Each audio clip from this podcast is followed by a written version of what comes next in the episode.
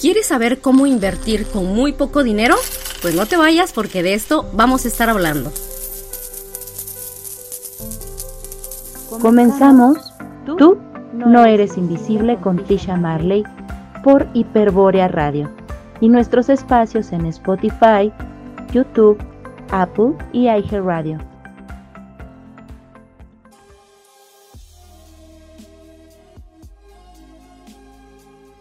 Hola, hola mi gente bonita, espero que se encuentren muy, muy, muy bien. Muchas gracias por estar escuchando un episodio más de Tú no eres invisible y como ya pudieron escuchar de lo que vamos a estar hablando, tenemos un gran, gran invitado.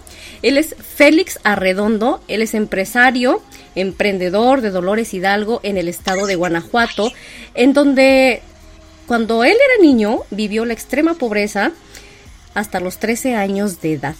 Hoy, 24 años después del comienzo de su primer negocio, ha logrado la libertad financiera por medio de diversos negocios como el real estate y otros sistemas financieros.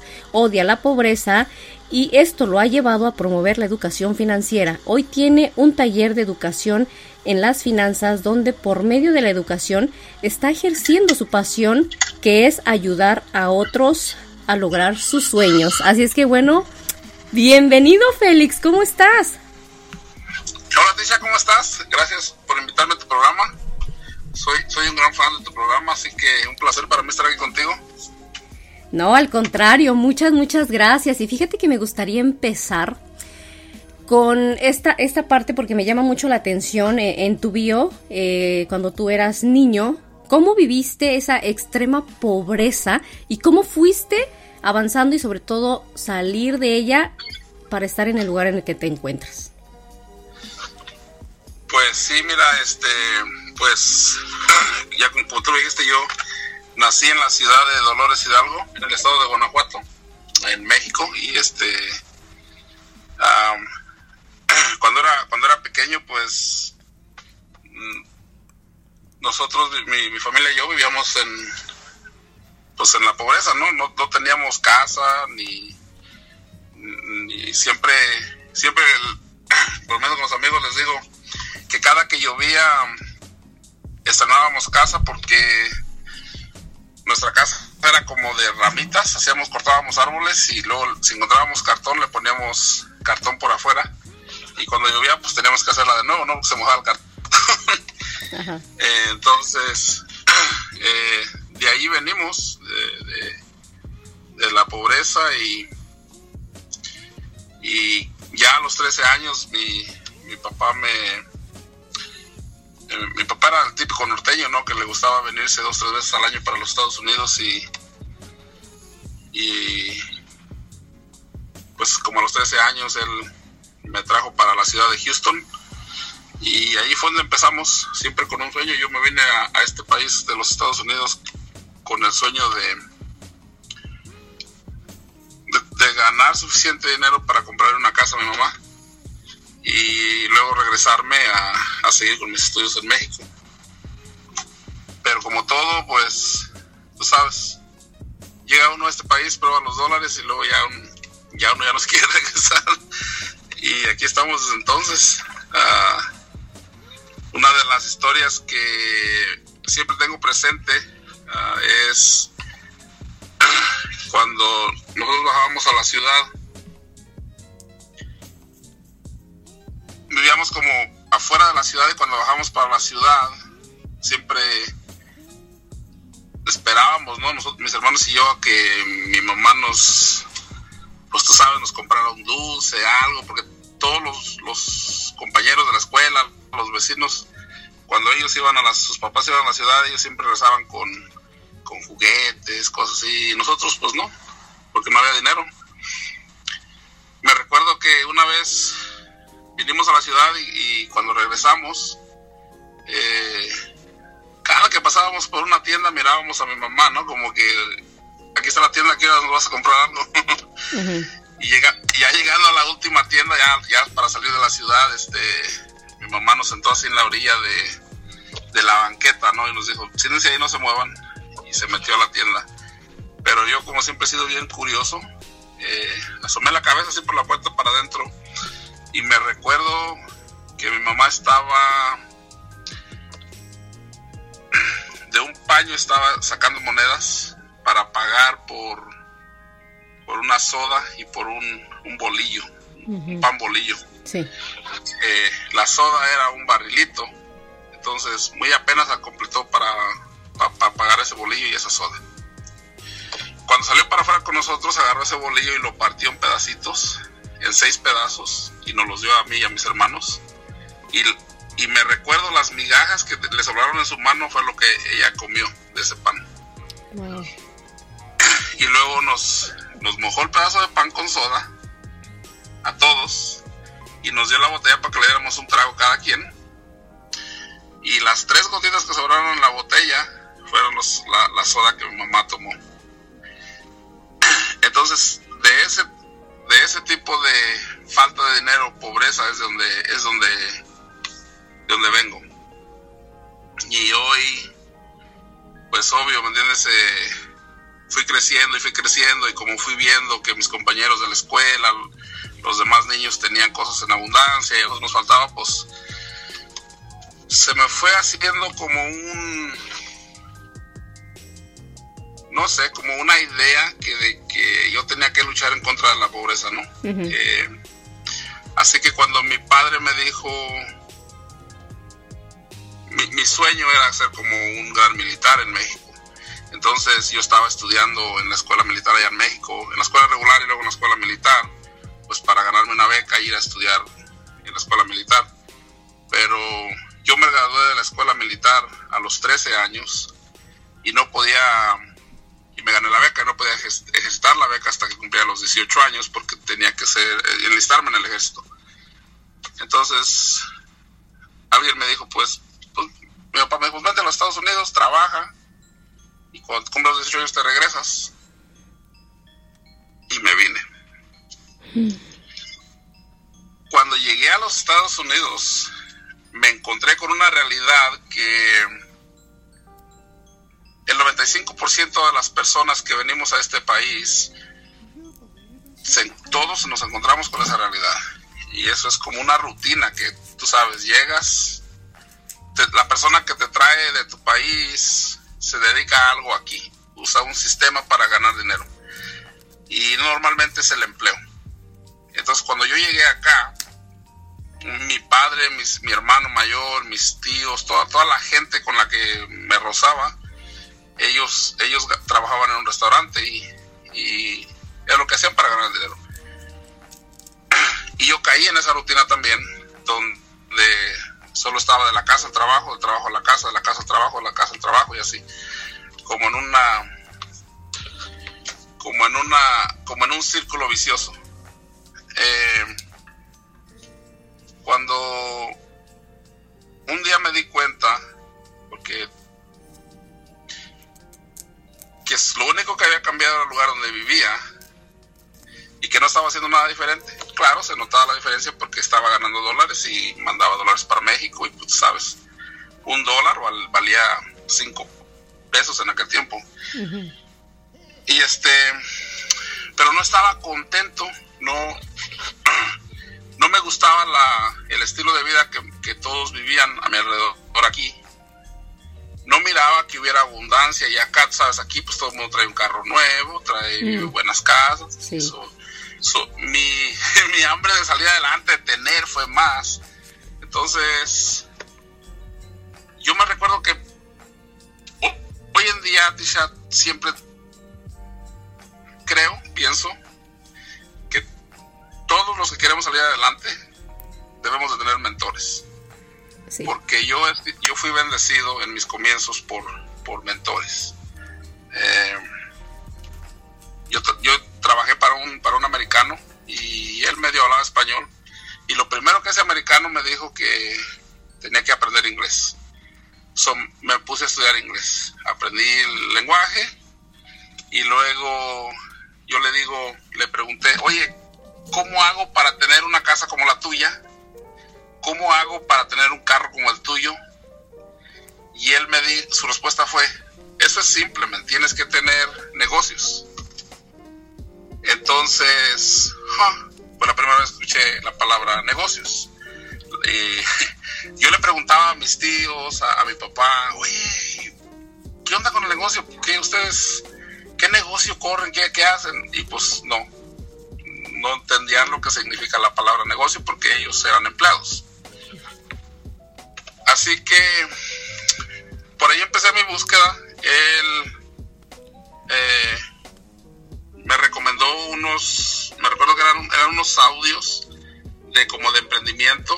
Yo escuché esos audios y esos audios como que me empezaron a, abrir la, la, mente un poco y así empezó mi búsqueda, ¿no? Siempre con la idea de que si aquel hombre tiene una casa bonita, porque yo no puedo tener una casa bonita.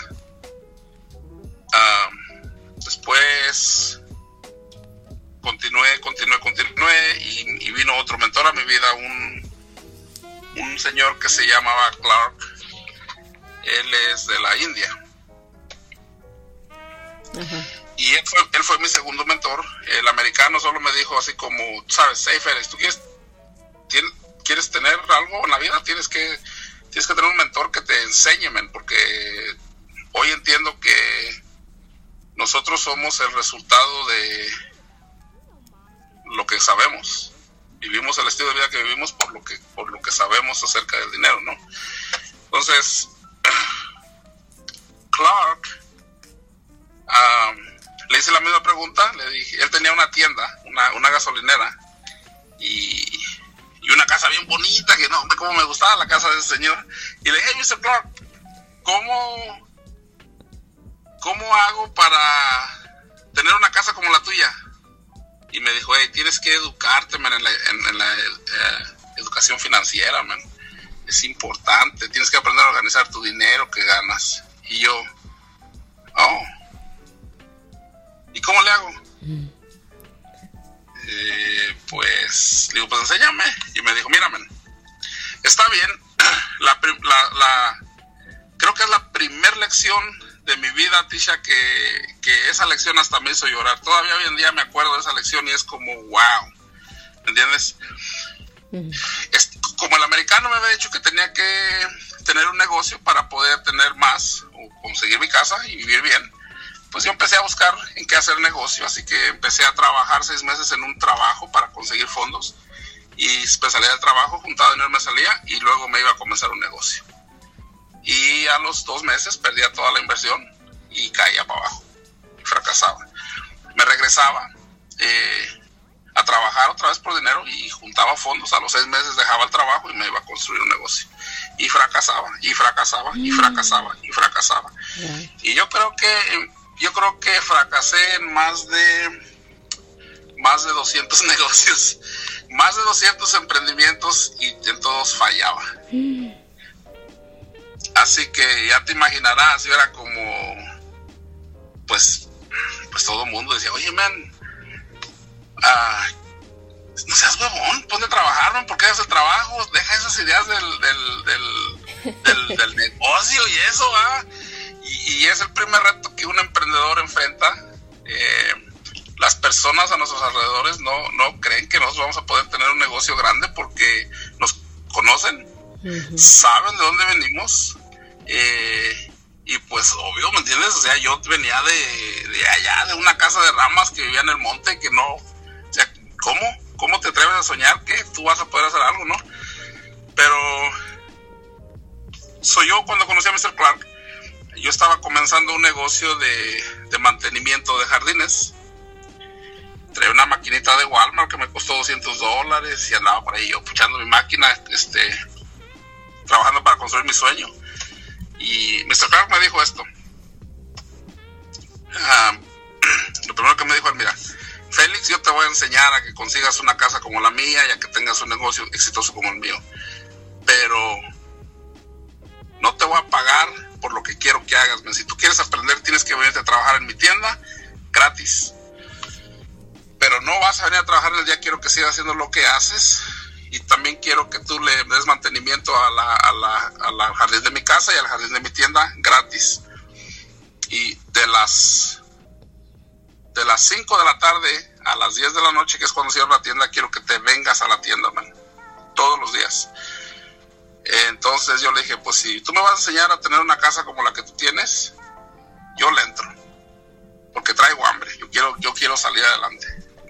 Así que yo le cortaba su yardita todos, una vez a la semana en la tienda y en la casa y todos los días llegaba a la tienda a las 5 de la tarde.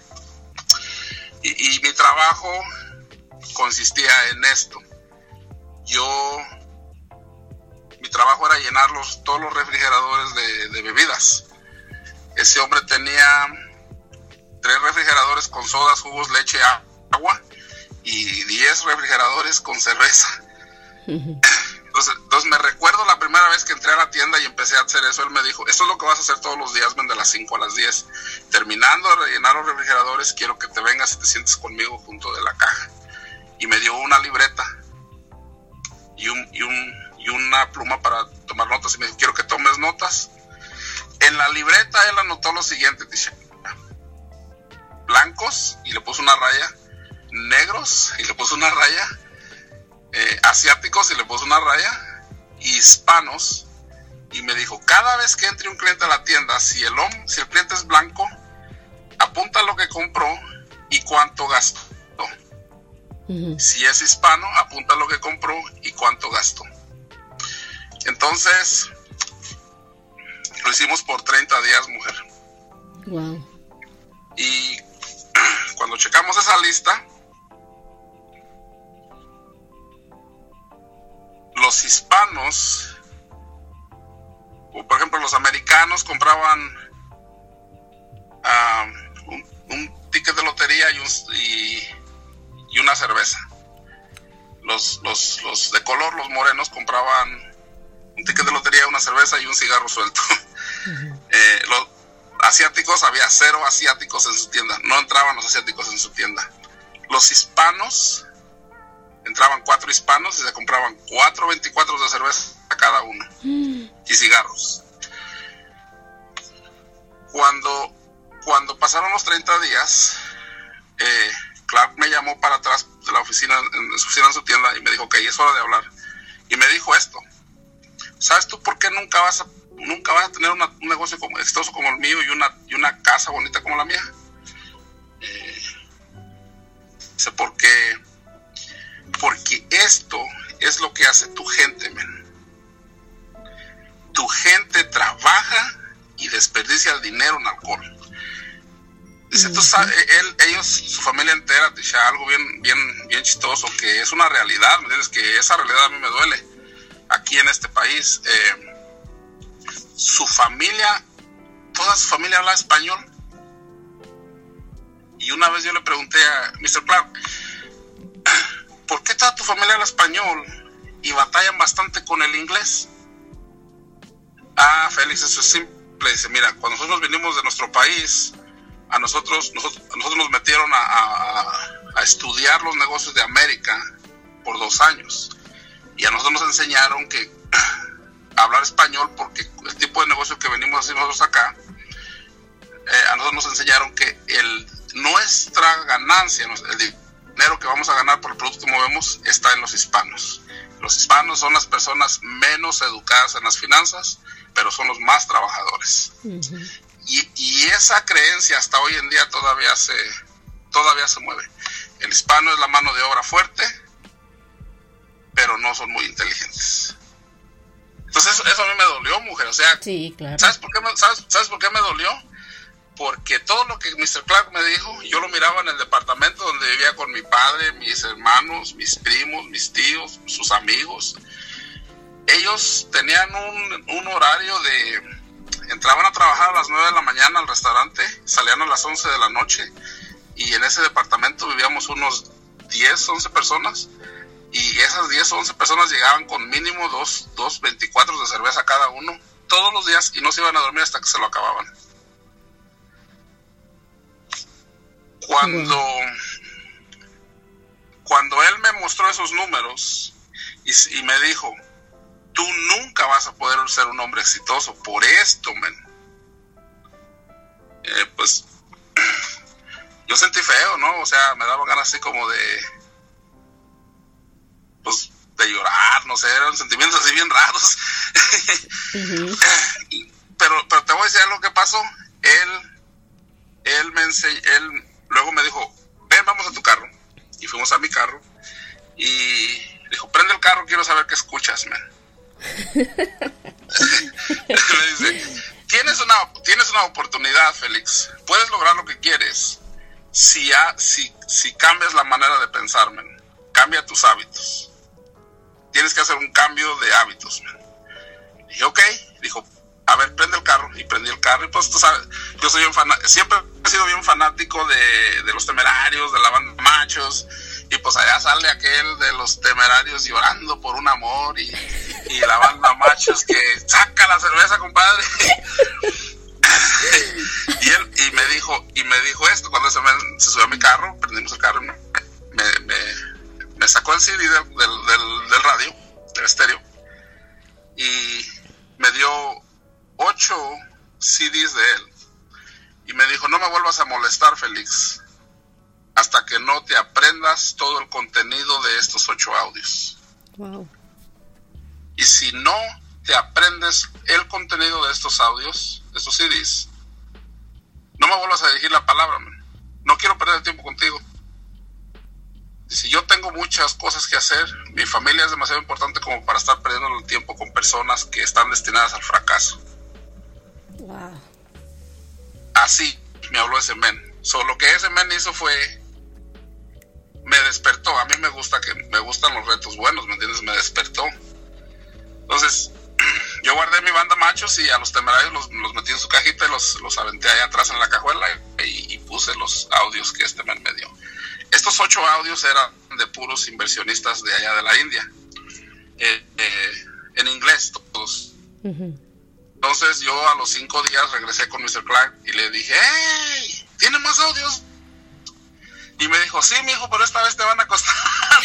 y pues empecé a, o sea, compré audios, ¿me entiendes? Y yo le dije, pues ¿dónde los consigo? Y él me empezó a, conseguir esos audios y empecé a, educar mi mente. Eh, eh, puros emprendedores millonarios, gente que, sabes, que te motiva y que te dice que tú puedes y dale. Y, empecé, empecé, empecé. A los dos o tres años, Mr. Clark eh, vendió su tienda, él cumplió su meta, él venía con una meta acá, eh, vendió su tienda, vendió su casa y se movió de la, ciudad, se fue para, otro estado y me quedé solo, ya solo me quedaban los audios. Eh, pero aún así, con el sueño de, seguir adelante, de, construir un negocio, seguir luchando, seguir luchando. Aún todavía comenzaba un negocio, algún emprendimiento y fracasaba, fracasaba, fracasaba. Y yo seguía haciendo lo mismo, regresaba a un trabajo, juntaba fondos, juntaba fondos y, me, renunciaba al trabajo y me iba a, emprender otra vez. Y, pero una cosa que en mis principios entendí eh, que necesito un mentor. Entonces, siempre estuve buscando siempre he estado buscando, siempre he tenido un mentor, desde entonces siempre he tenido un mentor. Hoy tengo tres mentores. A pesar de que ya me siento en la mesa con ellos y nos tratamos como amigos, ellos son mis mentores, ¿me entiendes? ¿Quiénes son? ¿Quiénes son? Mira, hay, aquí tengo un amigo que se llama Zach, es, es un gringo. Toda una historia con Zach. Ah, él es él es mi mentor porque cuando, yo lo conocí, eh, como en el 2009, fue cuando ya yo había acumulado todo este conocimiento y todos estos fracasos en los negocios y ya había entendido yo que el dinero se gana con ideas, no con las manos. Y me recuerdo cuando conocí a Zach, yo estaba sin trabajo, mujer. Me ganaba, tenía un trabajo que era como part-time. Me ganaba 195 dólares a, a la semana en ese trabajo. Y una vez vino una señora, aquí es, un, es una isla donde vivimos, es una isla, es un, es un lugar muy turístico y se da mucho lo de la limpieza. Eh, me, recuerdo que llegaron a la, puerta una señora y dijo, oiga, disculpe, vengo buscando a... Me dijeron que hay una señora que no trabaja y yo vengo a darle trabajo en la limpieza. Y yo le dije, no, no, no, no es señora, es señor, yo voy. pues yo andaba buscando trabajo, ¿no? Eh, me fui en la camioneta de la señora. Cuando llegamos allá donde íbamos a trabajar, llegamos a un, a un, un edificio como de 18 pisos, con un parqueadero de tres pisos y en el parqueadero en el, había 100 personas esperándonos. Eh, eh, imagínate que como a tu lado izquierdo estaban las 100 personas ahí todos parados esperando y a tu lado derecho estaba, era como 500 bolsas de ropa, la ropa limpia que van a usar para los departamentos. Y, llegamos la señora y yo nos parqueamos y allí atrás de nosotros llegó un, un, un Mercedes-Benz nuevecito, un carro precioso y se bajó aquel men. Y nos bajamos. Y lo primero que dijo, la, bueno, la señora no hablaba muy bien el inglés, Isaac no hablaba español, así que había un problema de, de, lenguaje ahí, de comunicación. Entonces la señora estaba que, que, tenía que recibir un dinero ese día, ella tenía que recibir un, cheque para pagarle a la gente porque les debía el trabajo del sábado pasado. Pero Zach no traía el cheque. Y como no se comunicaban, Zach le decía, oye, mira, manda a la gente a trabajar, ponlos a trabajar, sígueme para mi oficina y tengo el dinero, más que se, me olvidó traerlo porque ando bien ocupado. Y, la señora, brava, no, no, no, no, si no me pagas, yo no trabajo, ahí nos vemos. Y se dio la vuelta y le dice a los, todos los trabajadores que ella traía, que eran 50 grupos de dos personas, les dijo, hey, este quién sabe qué tantas gringos no nos quiere pagar, vámonos para la casa, vamos a trabajar. Y yo a ver cómo le hago para pagarles después, lo voy a tener que demandar. Se subió a la troca y se le olvidó que iba con ella y me dejó ahí. Se fue tan brava esa mujer. Entonces Zack se quedó así como, ¿qué onda con esto? ¿O qué pasó? ¿Qué? Y todos los, mira, las 100 personas que estaban ahí, ninguna se podía comunicar, ninguna hablaba inglés, el único que hablaba inglés era yo. Entonces yo le dije, pues no sé, men, pero yo lo único que sé es que me quedé sin... sin... ¿Quién me va a llevar a mi casa? estábamos estábamos a, a 45 minutos de mi casa. Entonces yo como, ¿quién me va a llevar a mi casa? Yo no tengo que ir a mi casa. Entonces le dije, le digo, hey, man, ella se fue molesta porque, porque tú no le estás pagando, man. ¿Por qué no le quieres pagar? Dice, el cheque lo tengo en la oficina, man. Está a tres minutos de aquí la oficina. ¿Por qué no ponen la gente a trabajar y luego vamos a la oficina y recogemos el cheque? Y le dije, pues, obvio, lógico. Entonces yo le hablé a toda la gente, le dije, espérame. Y le grité a toda la gente, no se vayan, pónganse a trabajar. Al final del día, él les va a dar su pago en efectivo. Así que asegúrense de tener la lista de lo que se les debe para que se les pague aquí. No se vayan, cuando terminen de trabajar no se vayan a ir, aquí nos vemos otra vez para que les paguen. Yo me encargo de que les pague. Y toda la gente dijo, sí, sí, claro, no hay problema. A trabajar, se fueron todos a trabajar. Entonces yo le dije a él, hey, te acabo de hacer un parote, man. Y vamos por ese cheque. Entonces yo me fui con él en su Mercedes. Mira, también fue la primera vez que me subí en un Mercedes. Iba yo así en ese carro como, wow. ¿Y qué dijiste? Ya me vi, ya me vi, ¿no? Sí, claro, o sea, yo como, wow. Oye, pero ¿sabes qué parte a mí me gusta mucho? Hablando fuera del aire, de... Porque tu historia es muy parecida, bueno, con Mr. Clark, es muy parecida a la de un libro muy famoso, Robert Kiyosaki. A ver, cuéntanos cómo está esa... Hay una parte por ahí muy interesante de tu vida, dinos. Sí, mira, yo como Mr. Clark a mí me dijo, o sea, todos los mentores que he tenido en mi vida, todos me han, me han, vienen y se van, vienen y se van. Y, mi responsabilidad como emprendedor es que yo tengo que buscar la información siempre. No podemos dejar de estar informándonos, hay que seguir informándonos, eh, educándonos todo el tiempo.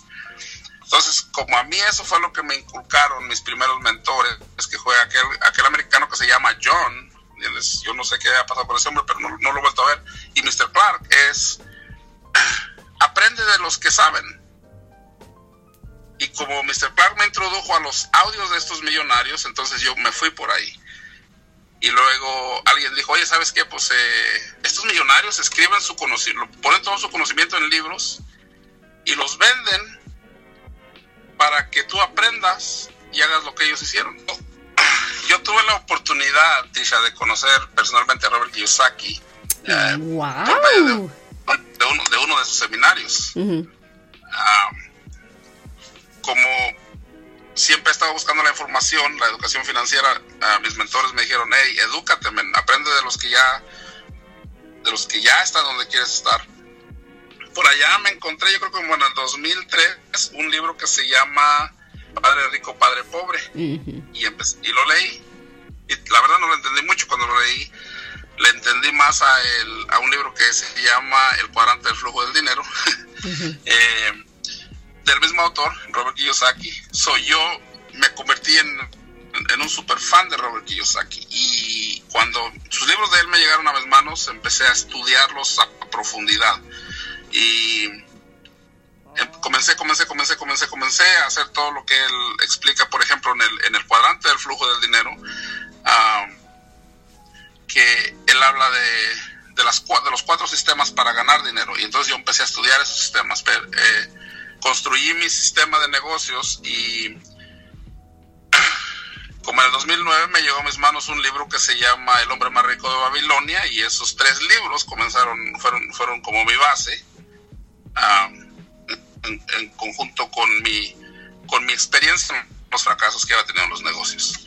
En el 2016 finalmente llegó la gran oportunidad eh, Robert Kiyosaki vino a dar un seminario acá, como a una, ciudad que se llama Pensacola, Florida, como a, como dos horas de aquí de, donde yo vivo.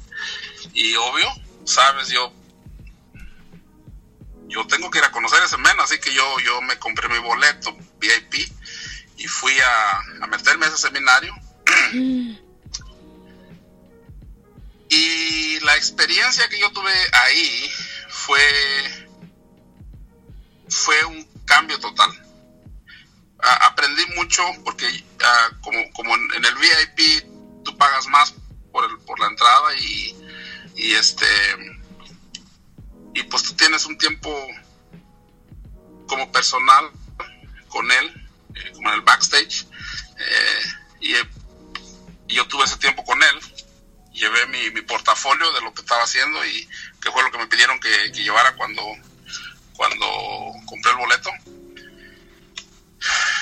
Y él me, revisó mi portafolio, me dio bastantes tips eh, y introdujo la idea en mi cabeza de empezar a trabajar con el dinero de otras personas y con el tiempo de otras personas. Eh, Robert Kiyosaki es un hombre serio que, que sabes, dos o tres palabras y vámonos. No es mucho lo que lo que lo que habla el men, pero lo que te dice es es sólido. Por ejemplo,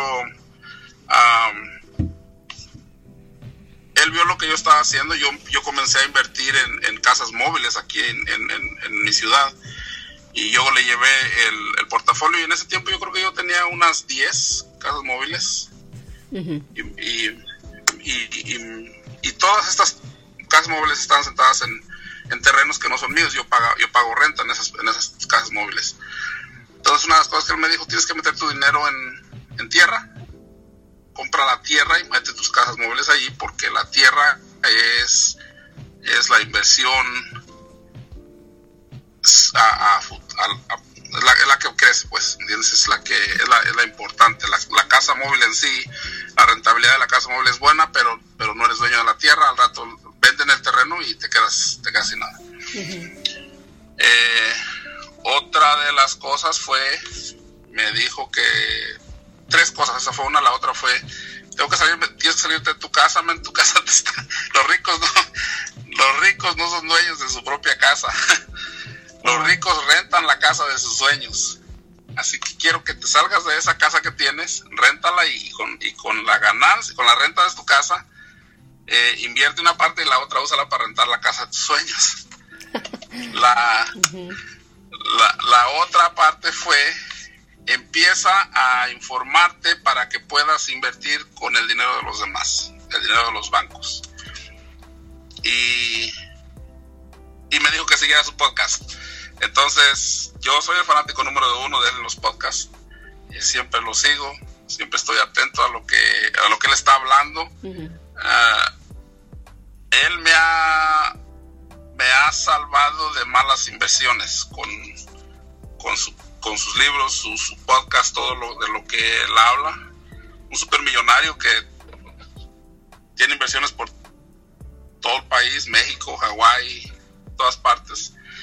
Eh, yo me iba a meter a invertir en la, bolsa de valores y cuando, empecé a investigar, o sea, como a leer sus libros, él tiene un libro que se llama Fake o Falso. Y, y, antes de hacerlo leí el libro y me di cuenta de que, hey, ¿sabes qué? Yo no soy de las bolsas de valores. yo no invierto en la bolsa de valores. A mí me gusta lo real eh, por consejo de él. La, la, el conocimiento de los demás es algo importante en mi vida porque me, me evita fracasos. Al, al, comienzo yo fracasé mucho en los negocios porque lo estaba tratando de construir con mi conocimiento y no, no daba para más. Entonces, me enfoqué de lleno a, o ya me enfoqué de lleno a, aprender cómo puedo utilizar el dinero de los demás. Mi primer inversión fue el 10% de mi cheque, que eran 100, que eran 19 dólares con 50 centavos, ¿no? Ah, y, de, y esa inversión de 19 dólares con 50 centavos, hoy en día, hoy precisamente me mandaron un, correo electrónico que pusimos una oferta en, una casa y, y nos la aceptaron, así que vamos a cerrar el negocio en esa casa yo creo que los primeros del, del año. Para mí, Tisha, siempre lo más importante es la educación financiera. Todos mis mentores que he tenido toda mi vida me han apuntado hacia allá, pero cuando yo conocí a Robert Kiyosaki fue algo, fue como la pieza del rompecabezas que me faltaba. Eh, le dio claridad a mis ideas. Por eso yo escucho sus podcasts de él todos los días. Saca un libro y yo lo pido, lo, compro. Ahorita el libro nuevo que sacó que no lo he podido agarrar es el de eh, eh, Capitalismo. Eh, y quiero, leer ese libro porque está bueno, Va, a estar bueno. él ha sido una gran parte en, en mi educación financiera. Uh, si él vuelve a venir por acá, sabes, yo voy a estar ahí otra vez. Y esta vez voy a tomar fotos porque yo iba con una libreta y con una pluma a tomar notas, no iba a tomar fotos ni nada de eso. Y, y, esta vez, pues, sí me voy a tomar una foto con él, aunque no quiera así como de, ¿sabes? aquí está. y entonces, entonces, por ejemplo, para invertir con poco dinero, se necesita todos estos puntos que tú nos estás diciendo leer, prepararte, estudiar, tener mentores. ¿no? Sí, mira, yo he escuchado, por ejemplo, he escuchado muchos en las redes sociales, muchas muchas personas que te dicen, oye, tú puedes comprar una casa sin dinero, tú puedes, puedes invertir. Mm, no. no, eh, no, no creo yo. No, no, no todo lo que yo le digo a las personas, mira, a mí lo que me funcionó, yo solamente puedo hablar de lo que me funcionó a mí. Sí, claro. La, la educación financiera, específicamente la educación financiera, tiene que ser tu primera inversión. Si la primera inversión, yo mi primera inversión fue de 19 dólares con 50 centavos, pues fue como en libros, para educar mi mente, para aprender cómo funciona el dinero, cuáles son los principios del dinero. En el libro del hombre más rico de Babilonia vienen siete principios para la riqueza.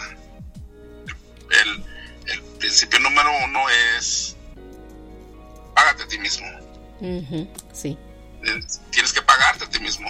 Cuando, cuando la, yo hablo con la gente acá y yo les digo, ¿te pagas a mismo? Sí, mi cheque. Ok, pero ese es el cheque que tú agarras para pagarle a quien, a la, renta, al señor de la luz, el agua, al gas, la gasolina al carro. ¿Y tú? No, no, pues, creemos que el, cheque que nos pagan por nuestro trabajo todos los días, esa es nuestra paga. Y no es nuestra paga. El, hombre más rico de Babilonia dice que cuando tú agarras ese cheque tienes que apartar tu pago, el mínimo el 10%, hasta que puedas hasta que puedas ahorrar el 90% 90% y vivir con el 10%. Ah, y el paso número dos es, es, la, la, inversión. Tienes que invertir ese ahorro. Eh, bueno, en, en, en, mi caso lo que funcionó y me ha llevado a donde, al estilo de vida que vivo hoy es que mi inversión fue en mi mente. La primera inversión que tú tienes que hacer es en tu mente. ¿Por qué? Porque una mente bien educada, a una mente bien educada no se le miente, no se le puede mentir y no se le puede robar. Así que ese fue mi caso, ¿me entiendes? Ah, mi mamá me dice, ay, mi hijo, tú siempre has sido bien bueno para eso del dinero. Dice, desde que eras un niño yo me acuerdo que tú ahorrabas tu dinero y lo guardabas. Desgraciadamente te lo robaron.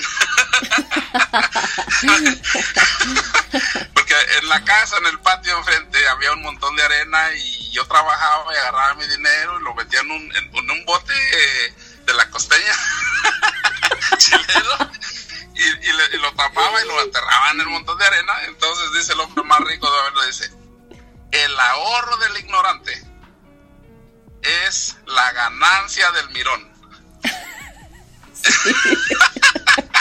y cuando yo leí eso en el libro dije, mi bote chilero.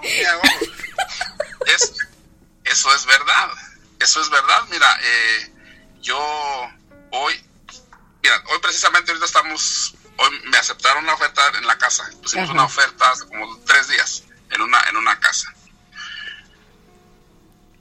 Esa casa estaba, eh, bueno, estaba, estaba en el mercado en, un precio y, y la agarramos, nos, la pusimos un precio como de unos 30 mil dólares abajo de lo que la estaban, de lo que estaban pidiendo. Y nos aceptaron el precio. Entonces, yo, yo, yo estoy trabajando con cuatro financieras y, y yo estoy, y, sabes, tengo dos que ya me, que ya me, que ya me aprobaron un crédito porque esta, esta, esta propiedad nosotros la estamos comprando con dinero del banco, no es dinero de nosotros. O sea, aprendimos del Robert, ¿me entiendes? Eh, entonces yo hoy precisamente fui y le dije a, este, eh, me, me, reuní con, un, con uno del, de, un, banco y le digo, ¿qué es eso de... ¿Cómo se llama esa cosa, men? ¿Cómo se llama? Ya está así como... Algo así como que... Como una aseguranza sobre un préstamo, algo así. ¿Qué es eso? Y dijo, oh, sí, es una aseguranza sobre el préstamo, porque si tú pones el menos del 20% down para la propiedad, eh, el banco quiere asegurar su inversión. Ajá.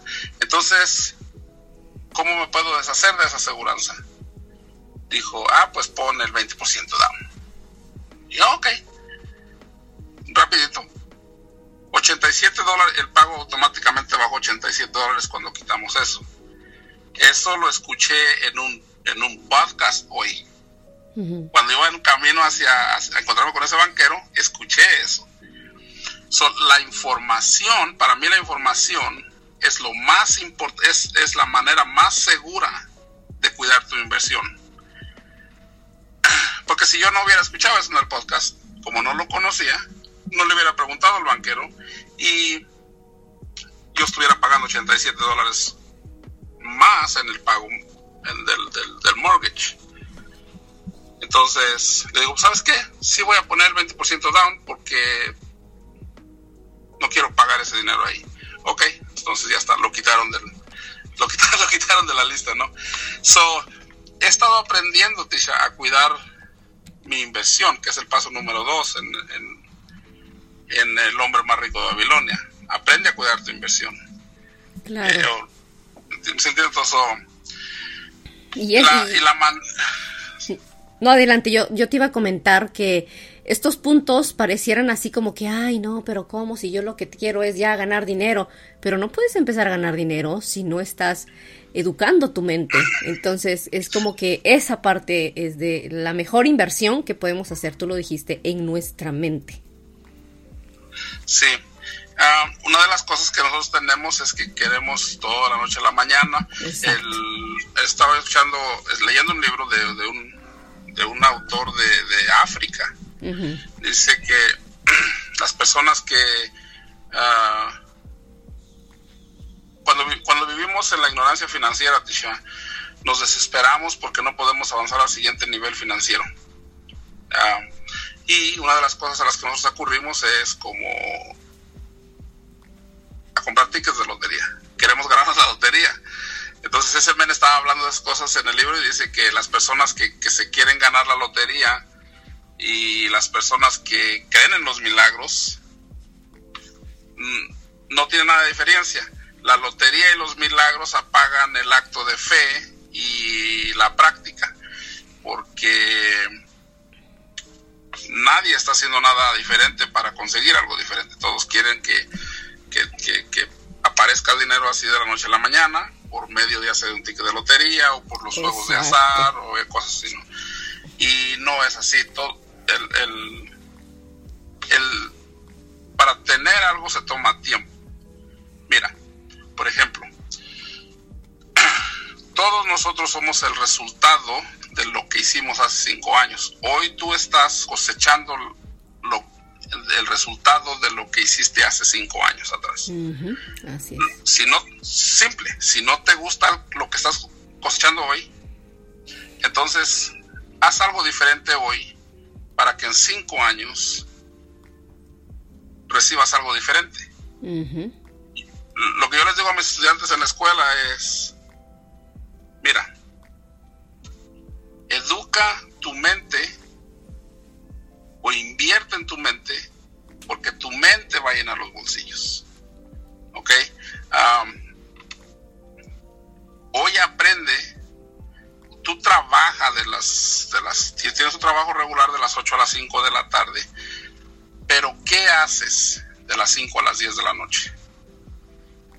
Cuando trabajas de las 8 a las 5, tú estás trabajando para pagar tu estilo de vida hoy, no es para mañana, solo estás ganando para hoy, el presente. Pero lo que hagas de las 5 a las 10 de la noche, eso es para tu futuro, para construir un futuro lo que haces hoy lo vas a cosechar en el futuro. Entonces, 10 de 10 personas que vienen y toman clases con nosotros acá, no hacen nada. La mayoría les pregunto, les hago cuestionarios y preguntas como, ¿qué haces de las 5 a las 10 de la noche? No, pues yo llego a trabajar, me echo un bañito, ceno, me siento a ver televisión. Entonces, oye, pues qué clase de locura es la que estamos viviendo, de que hacemos lo mismo todo, toda la vida, pero queremos algo diferente.